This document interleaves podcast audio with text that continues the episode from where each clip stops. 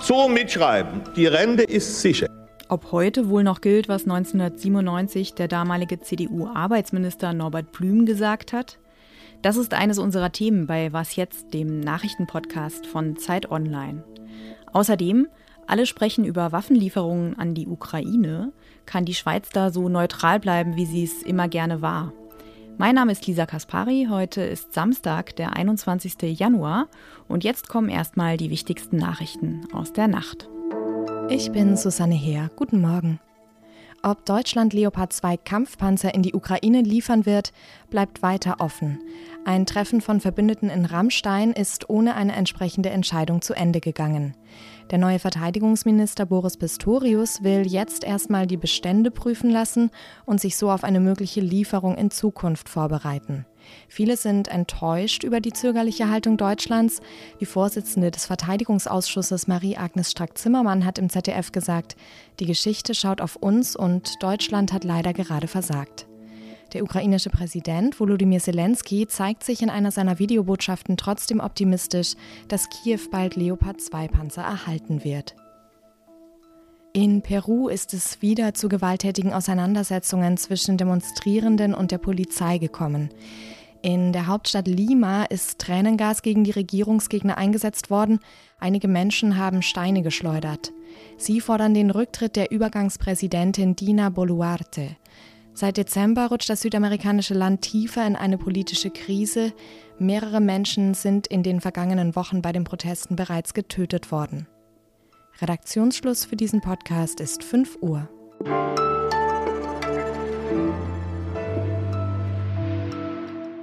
Der Krieg Russlands in der Ukraine rüttelt ja gerade an vielen außenpolitischen Grundsätzen. Da sind einst pazifistische Parteien wie die Grünen, die mehr Waffenlieferungen fordern, und da ist das Prinzip Wandel durch Handel, an das in der SPD im Umgang mit Russland viele lange geglaubt haben und das man nun als gescheitert bezeichnen muss. Aber wie hinterfragt sich eigentlich gerade die Schweiz? Das Land ist ja ziemlich stolz auf seinen Grundsatz der Neutralität und das Gebot, dass die Schweizer sich aus bewaffneten internationalen Konflikten heraushalten, das ist sogar in der Bundesverfassung verankert. Gleichzeitig könnte das Land der Ukraine Munition liefern, die dort dringend gebraucht wird. Lässt sich das also durchhalten? Matthias Daum, Büroleiter der Zeit in Zürich, weiß sicher mehr. Hi Matthias. Hoi Lisa, hallo. Die EU-Partner fordern, dass die Schweiz sich zur Lieferung von Munition an die Ukraine durchringt. Wie wird das bei euch diskutiert? Die Schweiz hat sich zwar schon dieses Frühjahr schon den EU-Sanktionen angeschlossen gegen Russland, erstmals EU-Sanktionen angeschlossen.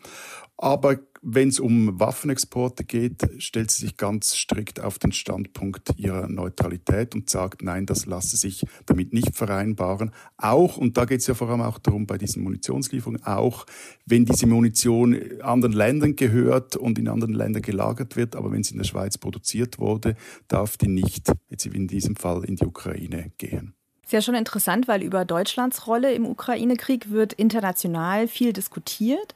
Wieso wird die Schweiz für ihre Zurückhaltung eigentlich so wenig angegangen, zumal ja auch wirklich viel russisches Vermögen auf Schweizer Banken liegt? Ich glaube, das ist vor allem eine Frage der Perspektive und der Größe. Vielleicht zuerst zur Größe. Ihr seid halt zehnmal größer wie die Schweiz und äh, als stärkste Volkswirtschaft in Europa habt ihr da doch eine völlig andere Rolle, hat Deutschland eine völlig andere Rolle und gleichzeitig eine Frage der Perspektive. Also jetzt aus Schweizer Perspektive hat man nicht zwingend den Eindruck, dass wir da zu wenig oder dass man da zu wenig kritisiert würde. Es gab da auch zünftig scharfe Tweets, gerade auch aus deutschen Kreisen, die Waffenexport in die Ukraine befürworten. Die, da hat äh, Carlo Massala, glaube ich, sinngemäß auch mal getwittert, die Schweiz muss sich jetzt zwischen Freiheit und Genozid entscheiden. Also so gar nicht kritisiert die Schweiz da nicht. Aber eben, was natürlich ist, sie hat sich diesen Sanktionen, wie gesagt, angeschlossen. Das war ein, ein First und von dem her war da der Druck dann anschließend auch nicht mehr ganz so groß. Die rechtskonservative Schweizer Volkspartei hat jetzt angekündigt, dass sie bald eine neue Volksabstimmung will, und zwar über ein weiterhin striktes Neutralitätsgebot. Warum hält sie das für nötig? Weil die Neutralität zwar in der Bundesverfassung verankert ist, aber nur sehr vage da drin steht, was man damit genau meint. Also man Klar ist, die Schweiz ist an das Hager Abkommen von Anfang des 20. Jahrhunderts gebunden. Also dann, da steht dann eben zum Beispiel drin, darf keine Kriegspartei sein, Konflikten, die sie nicht selbst betreffen etc. Alles, was aber, oder vieles, das darüber hinausgeht, ist dann nicht mehr Neutralitätsrecht, das ist recht klar, sondern ist Neutralitätspolitik.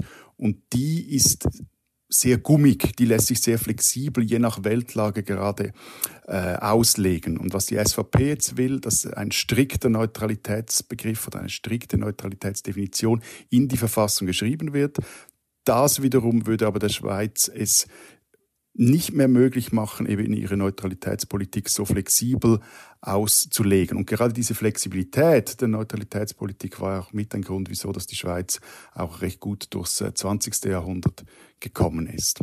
Danke dir, Matthias. Danke, Lisa. Ciao.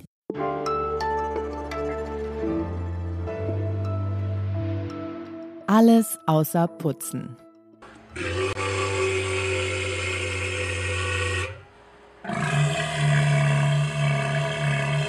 Was Sie da gerade gehört haben, nein, das waren keine Aussetzer Ihres Lautsprechers, sondern die Laute, mit denen Walrösser miteinander kommunizieren. Die Meerestiere grunzen und sie bellen und pfeifen nicht nur, sie sind auch enorm wichtig für das Ökosystem der Arktis.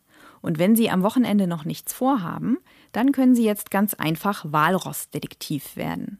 Die Umweltschutzorganisation WWF, die sucht nämlich nach Freiwilligen, die helfen online die dicken Robben zu zählen. Und das geht ganz einfach, nämlich über Satellitenbilder. Wer also teilnehmen will, benötigt nicht mehr als einen Computer mit Internetverbindung und Englischkenntnisse. Meine Kollegin Konstanze hat diese Woche im Podcast ja schon darüber gesprochen, wie wichtig digitale Methoden für die Erforschung von Flora und Fauna geworden sind. Und wer jetzt bei den Walrössern mitmachen will, ich lasse Ihnen den Link zur Aktion in unseren Show Notes.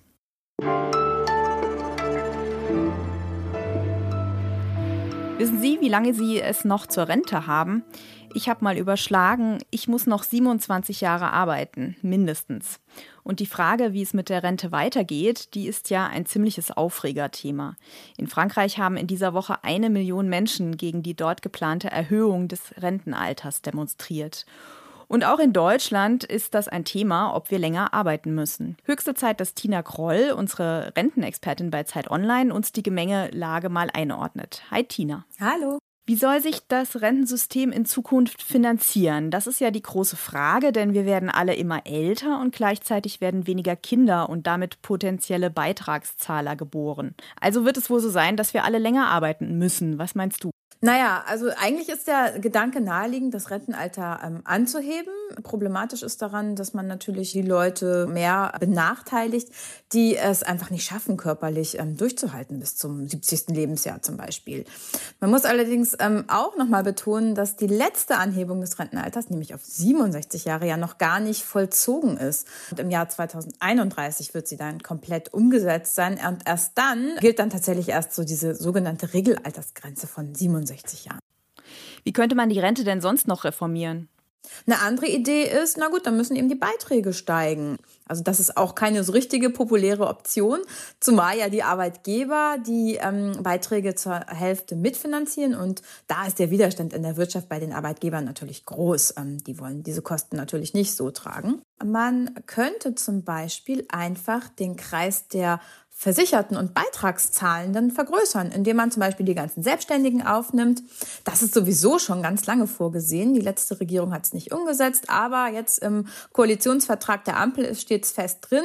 Und ein ganz großer Punkt und immer wieder ähm, Diskussion ist die ganzen Beamtinnen und Beamten und auch die Abgeordneten. Ne? Alle rein in die gesetzliche, hat allerdings auch wieder einen Nachteil. Bei den Beamtinnen und Beamten ist das nicht gerade trivial.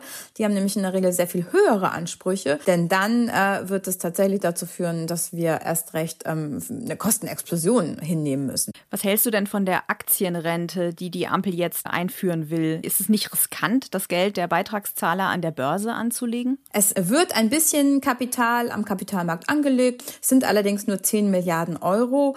Das ist nicht so richtig viel für die Lücke, die tatsächlich ähm, bei der Rentenversicherung besteht. Und das Geld kommt auch nicht aus den Beiträgen der Versicherten, sondern aus Schulden. Also dafür nimmt der ähm, Bund einfach nochmal Schulden auf. Insofern ist, glaube ich, die Aktienrücklage ein vernünftiger Einstieg. Danke dir, Tina. Bitteschön. Zum Abschluss unseres Podcasts heute habe ich da noch eine aufmunternde Nachricht für uns alle. In zwei Monaten hat ganz offiziell schon der Frühling begonnen. Es dauert also nicht mehr lang. In unserer Sonderfolge an diesem Samstag beantwortet mein Kollege Ole Pflüger all Ihre Fragen rund um die Energieversorgung und Energiewende in Deutschland. Wenn Sie uns schreiben wollen, tun Sie das sehr gerne unter wasjetzt.zeit.de. Wir freuen uns über jede Zuschrift und ich wünsche Ihnen jetzt ein schönes Wochenende.